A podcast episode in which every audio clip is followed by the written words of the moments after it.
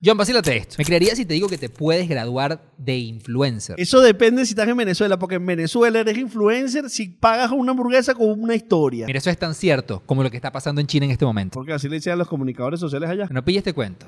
Todos sabemos lo grande que es TikTok en China. Tanto así que el gobierno, para tener control de todo lo que consumen los ciudadanos, tiene centros de formación de influencers. Y en ese lugar te enseñan desde cómo hacer un live hasta qué cosas decir y cuáles no. Sí, yo medio me imaginé que por ahí iba la cuestión. La broma es una locura. O sea, son galpones inmensos que alquilan los creadores de contenidos, estando uno al lado del otro, inclusive para generar más plata. Pero porque eso le da más plata, men. Bueno, resulta que en su versión de TikTok, ellos tienen una opción que les permite ver los contenidos de los creadores que están cercanos a ellos. Estos panas se van a las zonas de gente que tiene mucha plata porque ellos son los que más donaciones hacen. Por allá es muy normal pasar por una calle y ver como 20 streamers reunidos haciendo y buscando billetes. ¿Tú te imaginas que aquí fuera igual? Todo el mundo en Avanti haciendo streaming. Eso sí, pero mejor en el Wi-Fi, ¿vale?